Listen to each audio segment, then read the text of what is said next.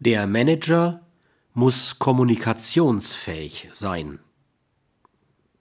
Dass es auch eine große Zahl von Managern gibt, denen die Sorge für das Gemeinwohl tatsächlich ebenso wichtig ist wie die Sorge für das Wohl des eigenen Unternehmens, denen die Sorge um die gerechte Behandlung der Kapitaleigner ebenso wichtig ist wie die für die Mitarbeiter, wird oft vergessen.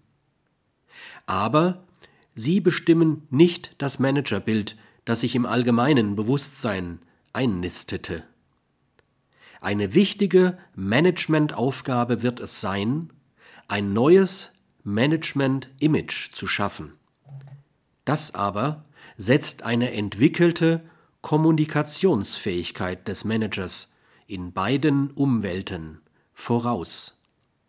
Wie oft sie fehlt, mag man unschwer aus den Interviews, die Manager oder ihre Verbandsvertreter den Massenmedien geben, erkennen.